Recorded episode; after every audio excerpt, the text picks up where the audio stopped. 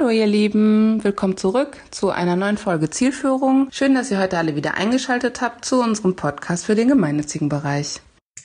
Ja, hier ist wieder eine neue Folge des Podcasts Zielführung. Und äh, auf meinen heutigen Gesprächspartner habe ich mich die ganze Woche schon ganz besonders gefreut, weil ich heute mit meinem Kollegen und Freund Jörg Schumacher über das Thema Krise und Krisenkommunikation sprechen möchte. Schön, Jörg, dass du Zeit hast. Ja, sehr gerne. Ich hatte gerade nichts anderes vor. Das ist super. Das heißt, du bist ähm, aber nicht in deinem Homeoffice, sondern du bist wahrscheinlich tatsächlich in deinem Büro. Wegen der ja, ich bin, ich bin, genau, ich bin tatsächlich im Büro, äh, weil äh, Homeoffice mir ein bisschen zu wuselig ist. Wir machen gerade Homeschooling äh, und äh, da wechseln wir uns immer ab, weil sonst fliegen dir die Matheaufgaben äh, um die Ohren. Und ähm, ich gehe dann gerne ins Büro, weil ich ja auch äh, den ein oder anderen Kunden habe, wo es um Vertraulichkeit geht und wo das quasi auch tatsächlich nur im Büro möglich ist. Ähm, da sind wir ja schon fast beim Thema. Magst du mal kurz vorstellen, Jörg, was du als Kommunikationsexperte im Bereich der gemeinnützigen Organisation machst? Ja, also äh, genau, mein Name ist Jörg Schumacher. Ich bin eigentlich von Haus aus Journalist und ähm, berate äh, gemeinnützige Stiftungen und Organisationen bei dem Thema Krisenkommunikation. Das bedeutet bei allen Dingen, die schieflaufen oder schiefgelaufen sind oder vielleicht mit äh, Chance schieflaufen werden. Ähm, da bin ich gefragt, äh, zu unterstützen und abzuschätzen, ähm, wie man sich da positionieren kann und vor allen Dingen auch, wie man die eigenen Themen ähm, so rüberbringt, bringt, ähm, dass man am Ende glaubwürdig, offen und transparent dasteht, auch und vor allem äh, in Zeiten der Krise, weil das ist das, was tatsächlich immer am schwersten ist, richtig zu reagieren, ein vernünftiges Krisenmanagement zu haben und einfach zu wissen, wann muss ich was sagen, ähm, welche Argumente brauche ich, äh, welche Geschichten ähm, erzähle ich dort. Du hast gesagt, immer dann, wenn etwas schief läuft, äh, könnte man sagen, eine Krise ist immer dann da, wenn etwas nicht so läuft, wie man es plant? Oder wie würdest du die Krise definieren? Nein, ich würde sagen, eine Krise ist immer dann, wenn ich in eine Situation komme, die mich hoffnungslos überfordert. Also es gibt ja durchaus ähm, Situationen, wo wir jetzt sagen würden, das ist eine Krise, wo man sich aber vorher Gedanken drüber gemacht hat und sagt, okay, das kriegen wir mit einem Plan irgendwie in den Griff. ähm, aber ich glaube, dass das Entscheidende an einer Krise ist, ähm, dass man sich überfordert fühlt, dass man der Situation nicht gewachsen ist ähm, und dass man einfach damit nicht zurechtkommt ohne Hilfe von außen oder eventuell auch von innen. Ich, ich, meine, normalerweise sind in den Organisationen ja wirklich gut ausgebildete Managerinnen und Manager. Die Menschen, die da sitzen, haben Routine, sind gut geschult, gut gecoacht. Und trotzdem geraten sie, sobald etwas nicht so läuft, wie man sich das vorstellt, äh, unter so einen Druck. Ist es diese, dieses, dieses Druckmomentum, was die Menschen in diesen Krisenmodus bringt? Oder wie würdest du das aus deiner Wahrnehmung beschreiben? Warum ist das für diese, für die Verantwortlichen in Organisationen so belastend, wenn sie in Krisen hineingeraten? Also ich, ich glaube, dass es zwei Punkte gibt. Das eine ist natürlich, dass ähm, auch wenn ich ein sehr, sehr guter Manager bin, ich natürlich gewohnt bin, Dinge zu managen, mit denen ich mich auskenne. Ja, also ähm, keine Ahnung, wenn ich ein, ähm, äh, keine Ahnung, wenn, wenn ich mich um Spenden kümmern muss oder Projekte organisieren muss, dann ist das etwas, äh, äh, bei dem ich in der Regel schon Erfahrung gesammelt habe und mit dem ich klarkomme, auch wenn mal ein Projekt wegbricht oder wenn ich da eine schwierige Situation habe. Bei einer Krise ähm, kommt es natürlich so, dass ich plötzlich in einem Bereich bin, in der Regel, der sehr viel mit Kommunikation zu tun hat. Das ist nicht immer die Kernkompetenz äh, von ähm, äh, Managern. Und das Zweite ist, ich habe plötzlich die Medien mit im Spiel. Das ist bei gemeinnützigen Organisationen und äh, Stiftungen ja auch immer ganz besonders äh, ähm, äh, wichtig, weil ich plötzlich von außen beleuchtet werde, weil ich Fragen gestellt kriege, die mir normalerweise in meiner Community gar keiner stellt, weil von außen da plötzlich Leute aufmerksam werden, die gar nicht den Sach- und Fachverstand haben äh, und mit denen ich auf eine ganz andere Art und Weise kommunizieren muss, als ich das gewohnt bin. Und das löst natürlich einen Stress aus und damit äh, bin ich natürlich dann auch, komme ich unter Druck. Und unter Druck in einer Krise zu sein, ich weiß nicht, wie es dir geht, aber ähm, äh, da ist Druck und Angst, glaube ich, der schlechteste Berater, ähm, ja. wenn man in so einer Situation ist, sondern eigentlich muss man ja, der erste Regel, sich erstmal hinsetzen, durchatmen und mal eine Bestandsaufnahme machen. Oder wie machst du das bei dir? Naja, ähm, das ist natürlich der Idealzustand. Ne? In, in der Krise sich hinsetzen, äh, erstmal zur Ruhe zu kommen, durchzuatmen, äh, zu sich zu finden.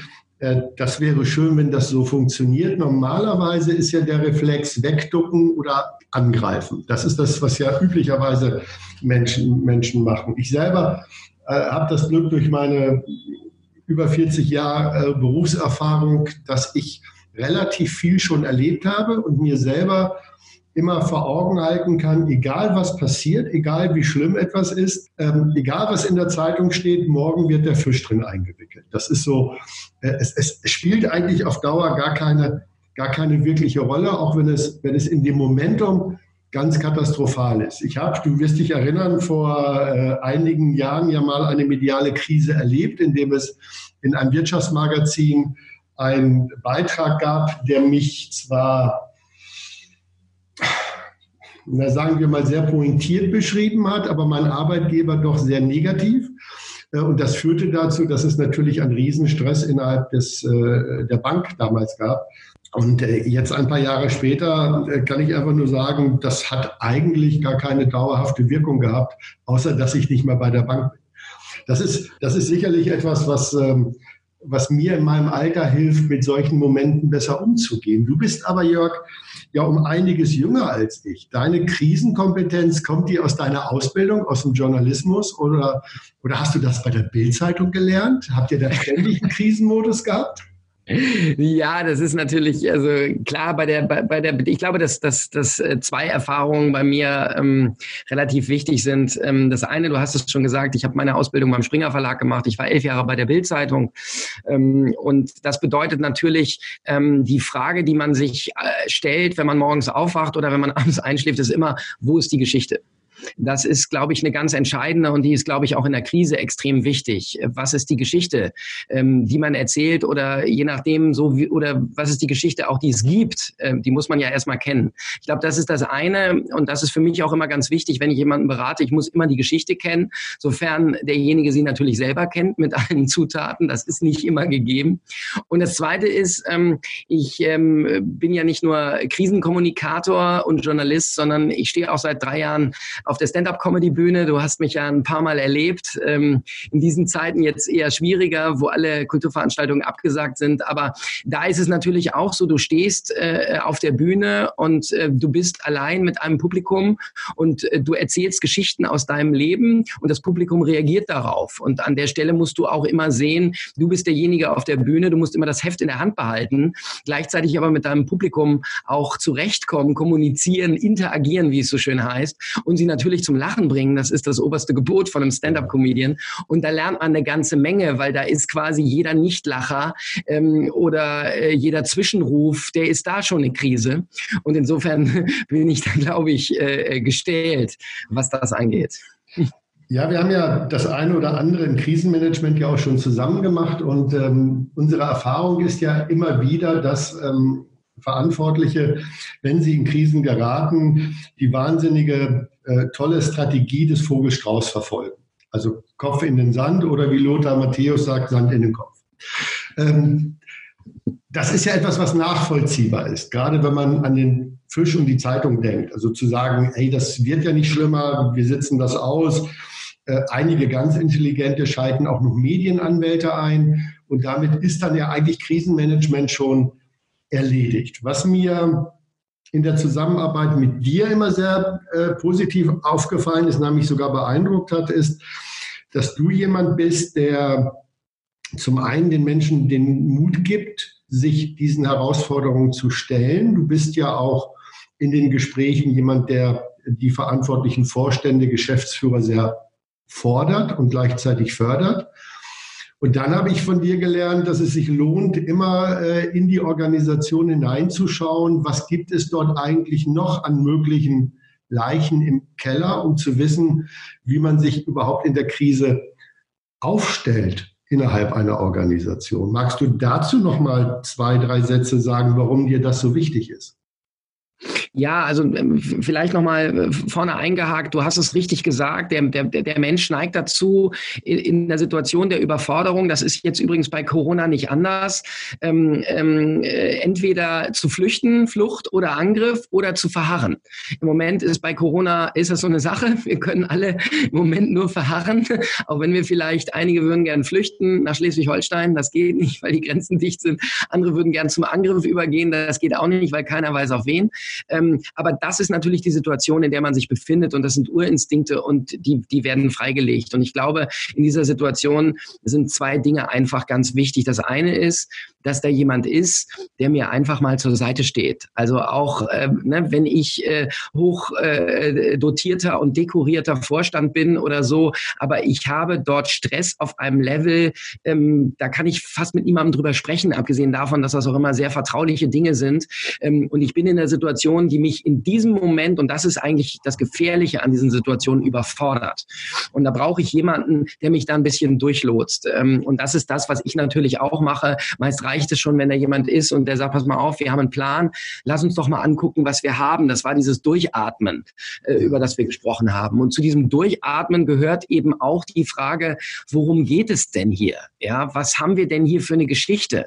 Ähm, und ähm, dann muss man eben gucken, welche Zutaten gibt es denn zu dieser Geschichte? Also haben wir wirklich alles auf dem Tisch liegen? Weil das empfehle ich immer jedem. Ja, und das ist, wenn man äh, zum Beispiel, ähm, wir beide haben da ja schon sehr eng zusammengearbeitet. Es gibt immer irgendeinen Punkt, wo selbst der Vorstand oder die Geschäftsführung nicht hundertprozentig weiß, ähm, wie sich diese Geschichte entwickelt oder was da noch hochkommen kann. Und das ist natürlich auch ein ganz, ganz wichtiger Grund, warum ganz viele sagen, pass mal auf, bevor ich da schlafende Hunde wecke, ähm, da mache ich doch lieber Duck and Cover oder wie du gesagt hast, so richtig äh, äh, Kopf in Sand oder Sand in Kopf, weil ich sitze das einfach aus und wenn mich niemand fragt, dann passiert auch nichts.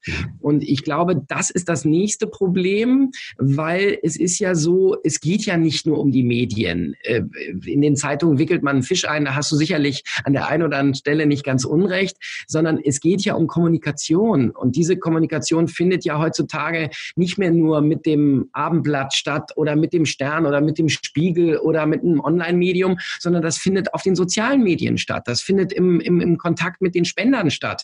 Ähm, da geht es ja darum, dass diese Menschen alle Fragen haben zu einem Sachverhalt. Ja? Und wenn du zum Beispiel jemand bist wie Adidas, der ankündigt, dass er seine Mieten jetzt in dieser Phase nicht zahlt, was man alles äh, wunderbar belegen kann. Es gibt ein Gesetz, das das legitimiert. Es gibt eine wirtschaftliche, ähm, eine wirtschaftliche äh, Situation, in der man das äh, erwägen sollte als vernünftiger äh, äh, Konzernlenker äh, und trotzdem dann einfach nicht überlegt hat, wie kommt das draußen an? Und da geht es ja nicht nur um die Medien, da geht es ja um stinknormale Menschen wie du und mich, ähm, wie kommt das in diesem Moment an, wenn ich mich so verhalte, ähm, dann ist das ja nochmal ein extremer Fakt. Und das hat übrigens auch mit den Mitarbeitern zu tun. Ich kommuniziere ja nicht nur an die Öffentlichkeit, ich spreche ja auch mit meinen Mitarbeitern. Und wenn ich in meinem Unternehmen eine Situation habe, die medial kritisch ist, dann ist die aber allemal auch medial kritisch bei meinen Mitarbeitern. Und ich muss dafür sorgen, dass das wichtigste Gut, das ich bei meinen Mitarbeitern habe, nämlich Vertrauen, übrigens auch bei meinen Spendern, dass das wiederhergestellt wird.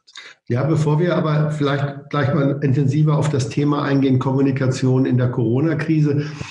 Ähm, wie kannst du erklären, dass gestandene Manager, und ich bin sicher, dass Adi das genauso wie Volkswagen und andere Konzerne, die haben ja auch hochbezahlte Presseabteilungen. Da sitzen ja Herrscher von Experten. Wie kann es passieren, dass solchen Unternehmen, und, und die haben da sicherlich eine größere Finanzkraft und Personalressourcen als eine durchschnittliche gemeinnützige Organisation, wie kann so etwas passieren, dass Adidas das nicht richtig einschätzt? Ich glaube, dass die Gefahr besteht, ähm, dass man zwar alle verfügbaren Experten dort zusammen hat, dass diese Experten aber hauptsächlich im eigenen Haus äh, sitzen und dass man sich selber in einer Blase bewegt. Also ich kann dir nur ein Beispiel geben. Ich habe nun wirklich lange bei der Bildzeitung gearbeitet und damals war ein sehr agiler Chefredakteur äh, dort tätig und der umgab sich eben auch mit vielen Leuten, wo er auch immer gesagt hat, die sagen mir ihre Meinung und das ist auch gut so, weil wir sind hier eine Zeitung, wir sind im kritischen Diskurs und dieser Chefredakteur trug eben gerne ähm, blau-weiß gestreifte Hemden ohne Krawatte. Und ähm, irgendwann gab es mal ein Gruppenfoto, da war nämlich die Redaktion mit ihm äh, in New York und äh, ließen sich feiern. Es war ein Jubiläum. Und auf diesem Foto waren, glaube ich, 20 Redakteure zu sehen, hochrangige Redakteure und er. Und alle trugen blau-weiß gestreifte Hemden ohne Krawatte. Was ich damit sagen will, ist, dass natürlich jemand wie Adidas und ein, ein Vorstand äh, bei Adidas umgeben ist von Leuten, die ihn eben als Vorstand anerkennen. Und wenn der sagt, pass mal auf, wir machen Folgendes, wir zahlen mal jetzt jetzt keine Miete, dann gibt es da vielleicht auch mal eine kritische Stimme. Aber der Großteil der Leute sagt natürlich, ähm, nein, in unserem Selbstverständnis ist das richtig. Adidas First äh, hier, ne, das ist dasselbe Phänomen wie ähm, ähm, bei der, ich glaube, es war bei der Deutschen Bahn ähm, mit einem, einem äh, sehr agilen Manager, wo man sagte, der lebt im 15. Stock in seiner eigenen Etage und ihn interessiert nicht, wie die Welt da draußen aussieht. Ja?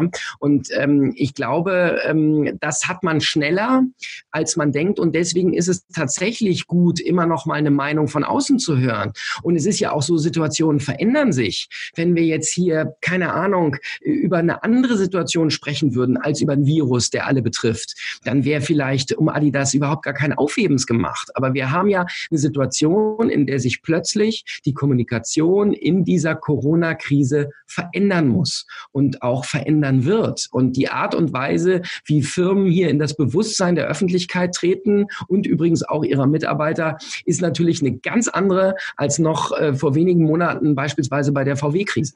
Ja, aber, aber warum ist das so? Warum ist in Zeichen von Corona, warum verändert sich die Kommunikation gerade? Weil wir waren doch vorher schon digital in sozialen Netzwerken bei, bei Twitter, bei Facebook. Was, was ist jetzt anders durch diese Krise?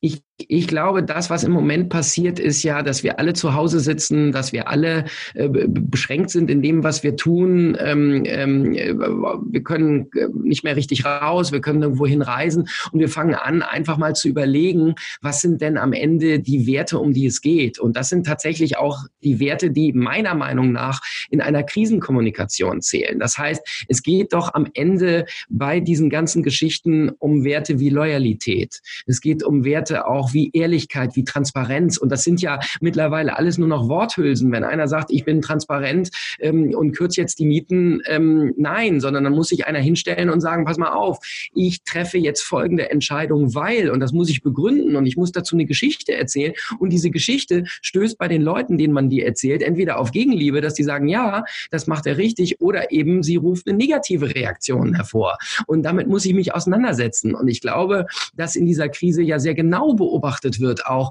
welcher Regierungschef tut was. Ich meine, wir haben das Beispiel Trump, wo, glaube ich, heute Morgen ähm, die führenden Fernsehsender äh, das Briefing abgeschaltet haben äh, im, im Weißen Haus, weil sie gesagt haben, der erzählt so viel Unsinn, das können wir einfach unseren Zuschauern nicht antun. Oder wir haben einen, einen, einen Bolsonaro ähm, äh, oder einen Orban, der plötzlich eine eigene, eigene Dekrete erlässt, um sich zum Alleinherrscher zu machen. Also wir sehen plötzlich, wie diese Menschen reagieren in der Krise. Wir sehen auch, wie Firmen reagieren, wie gemeinnützige Organisationen wie Stiftungen reagieren und wir bewerten das. Wir bewerten das immer noch so wie vorher, aber ich glaube, dass einfach der moralische Kompass bei einer Situation, in der wir uns alle befinden, es gibt kaum Ausnahmen, dass der moralische Kompass eben ein sehr großer ist und dass man eben sagt, ich meine, am Ende muss man ja der Wahrheit bei Adidas äh, jetzt auch mal äh, die Ehre geben. Ähm, es wird sicherlich, jeder, der an Adidas vermietet, ist natürlich äh, kein äh, Immobilienbesitzer wie du und ich, sondern ist, äh, sind größere größere Konzerne oder sind Einzelpersonen,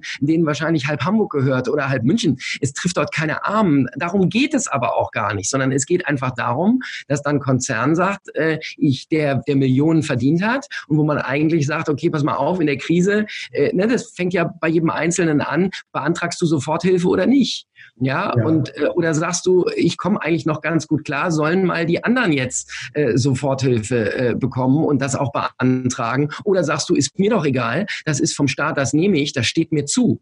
Das ist ja genau äh, die Situation, die plötzlich hinterfragt wird. Ja, und das ist ähm, meiner Meinung nach bei ähm, äh, gemeinnützigen Organisationen schon sehr lange so gewesen, weil gemeinnützige Organisationen natürlich tatsächlich mit einem höheren Maßstab äh, beurteilt werden als andere. Deswegen ist es für gemeinnützige Organisationen auch immer extrem wichtig, wie stehe ich in der Öffentlichkeit, beziehungsweise die Dinge, die ich tue, wie kann ich der Öffentlichkeit vermitteln, warum ich diese tue und ähm, schaffe ich das dann auch gehört zu werden, weil das ist ja, machen wir uns auch nichts vor, ein Großteil der Krisen entsteht ja, weil ich meine Geschichte, meine Entscheidung nicht richtig vermittel und nicht, weil ich die falsche Entscheidung treffe. Ne? Ja. Ähm, die Frage ist immer nur, ähm, habe ich mich vorher darauf vorbereitet? Und ich kann durchaus auch eine unpopuläre Meinung vertreten, ähm, wenn ich mich vorher darauf vorbereitet habe und weiß, dass die unpopulär ist und dass die folgende Konsequenzen haben wird. Denn ähm, das ist ja im Grunde das Geheimnis der Krisenkommunikation. Und ich finde, ich persönlich finde das relativ simpel.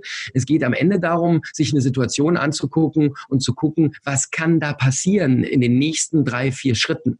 Ja. Und ähm, das ist eben das, was bei Adidas nicht passiert ist, beziehungsweise wo man einfach konsequent ausgebildet ausgeblendet hat, in welcher Situation man sich heute befindet. Und ähm, hm. dann kann man natürlich auch sagen, du hast es eben gesagt, in den Medien wird der Fisch äh, eingewickelt, da kräht nach der Krise kein Hahn mehr nach. Ich kann nur sagen, ich glaube, dass sich jeder sehr wohl überlegen wird, ob er sich den Adidas Pullover kauft äh, äh oder lieber die Nike Turnschuhe und dass das am Ende natürlich schon einen Unterschied ausmacht in diesem Kampf der Marken.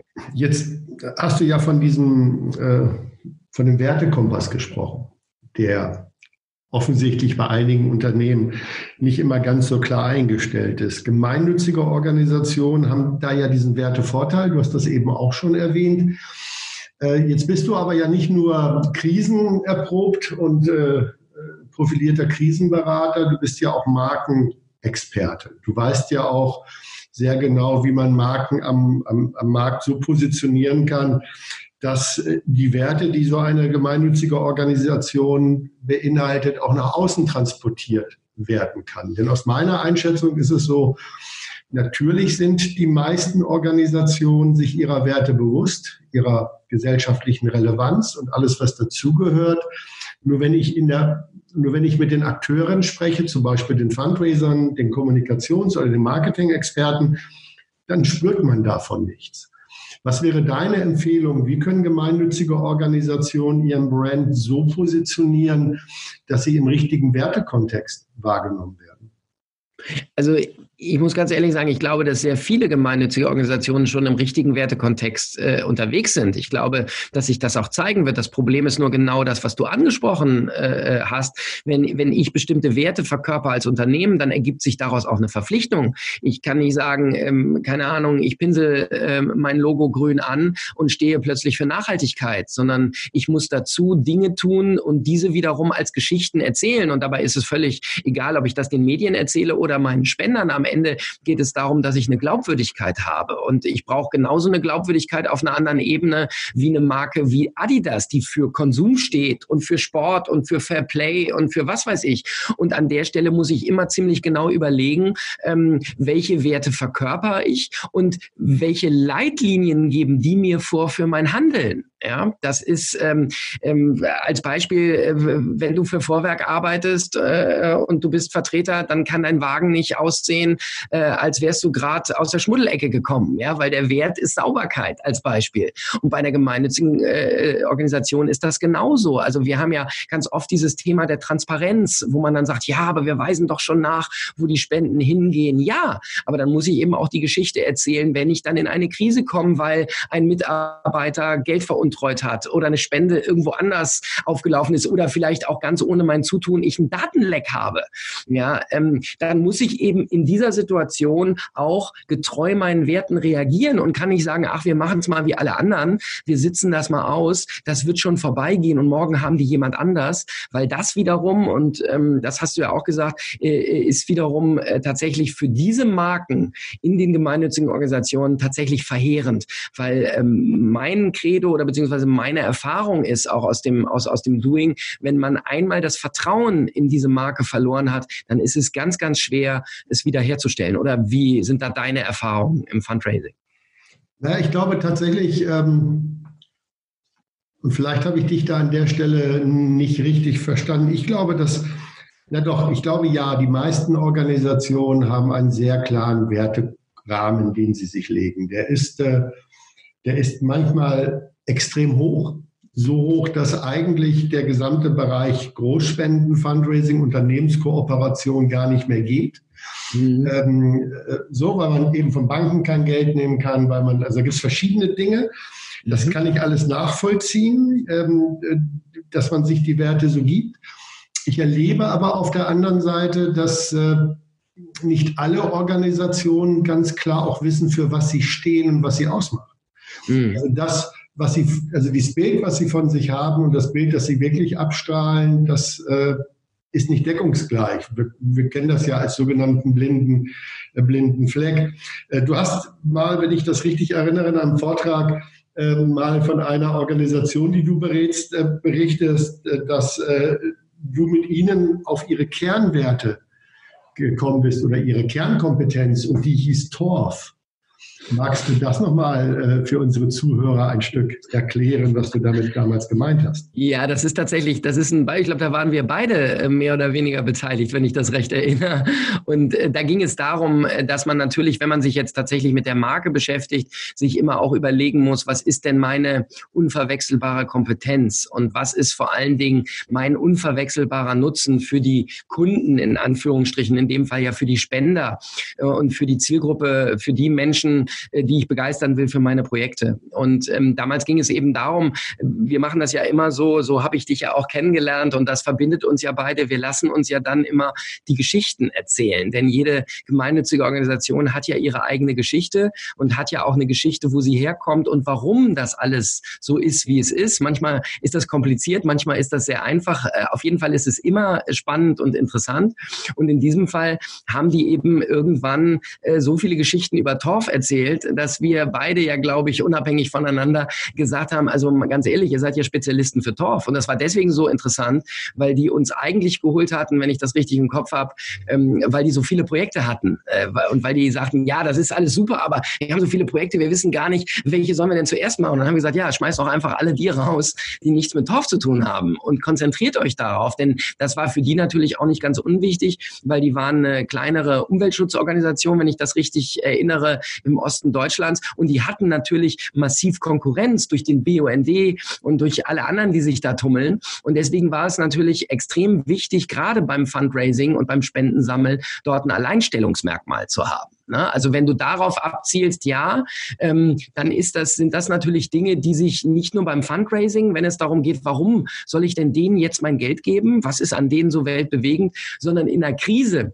ist das natürlich auch wichtig, weil ich im Zweifel mich natürlich an diesen Werten orientieren muss. Gut, das heißt aber ja auch weniger ist mehr. Also man, gerade wenn man eine kleinere Organisation ist, sollte man sich auf die Kernkompetenzen reduzieren. Das Thema mit der Geschichten ist total richtig und wichtig. Die richtigen Geschichten Geschichten zu lokalisieren in der eigenen Organisation. Zum einen, um äh, die Mitarbeiter an sich äh, zu binden, das Vertrauen im eigenen Team zu haben. Und ich glaube, gerade jetzt bei Corona ist es sehr schwierig. Äh, wir lesen ja auch von Sozialunternehmen, die Kurzarbeit angemeldet haben, die Mitarbeiter entlassen, die kurz vor den Insolvenzen sind. Ähm, das ist ja sehr radikal was diese äh, Organisationen und äh, gemeinnützigen Gesellschaften dort trifft, weil häufig der, der Rettungsschirm hier nicht gilt. Wenn man, wenn man das alles so in den Blick hat, ähm, was ist denn so aus deiner Sicht für Organisationen das Wichtigste in der Kommunikation, jetzt gerade in Corona-Zeiten?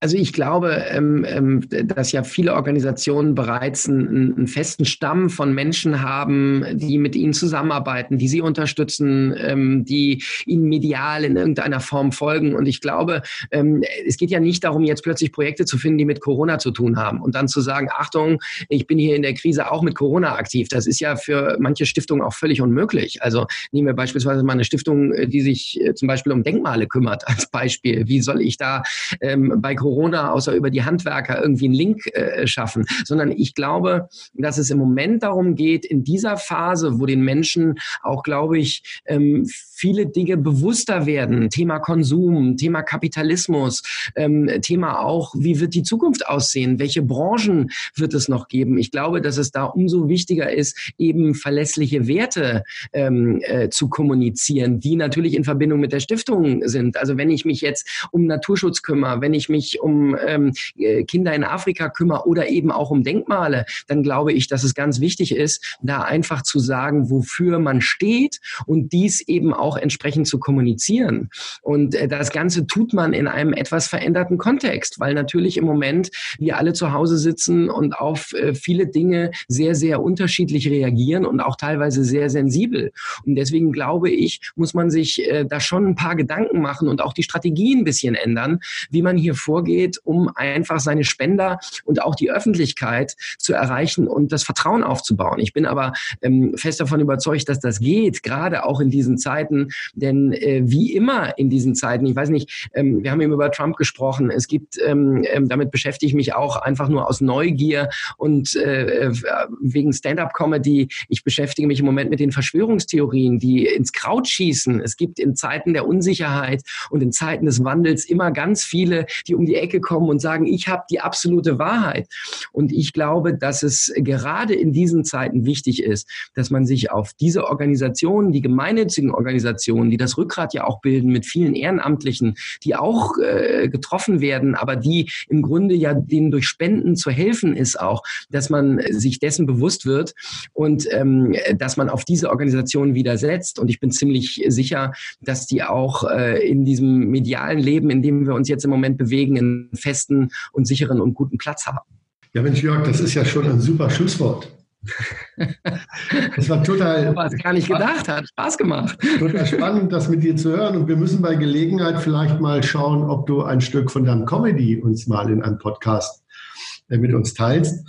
Ähm, also recht herzlichen Dank. Äh, viele Grüße nach Eppendorf. Da ist ja dein Büro in Hamburg. Und ich freue äh, mich, dass irgendwann wir uns wieder persönlich sehen können. Also auf bald.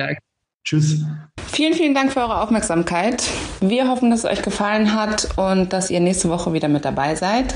Besucht uns gerne auf unserer Website und abonniert unseren Newsletter unter www.chomerus.eu. Solltet ihr Fragen haben, Kritik, Anregungen, was auch immer euch einfällt, was auch immer ihr uns sagen wollt, schickt uns gerne Mail. Wir beantworten die so schnell wie möglich. Achtet auf euch, bleibt alle gesund und bis bald. Ciao.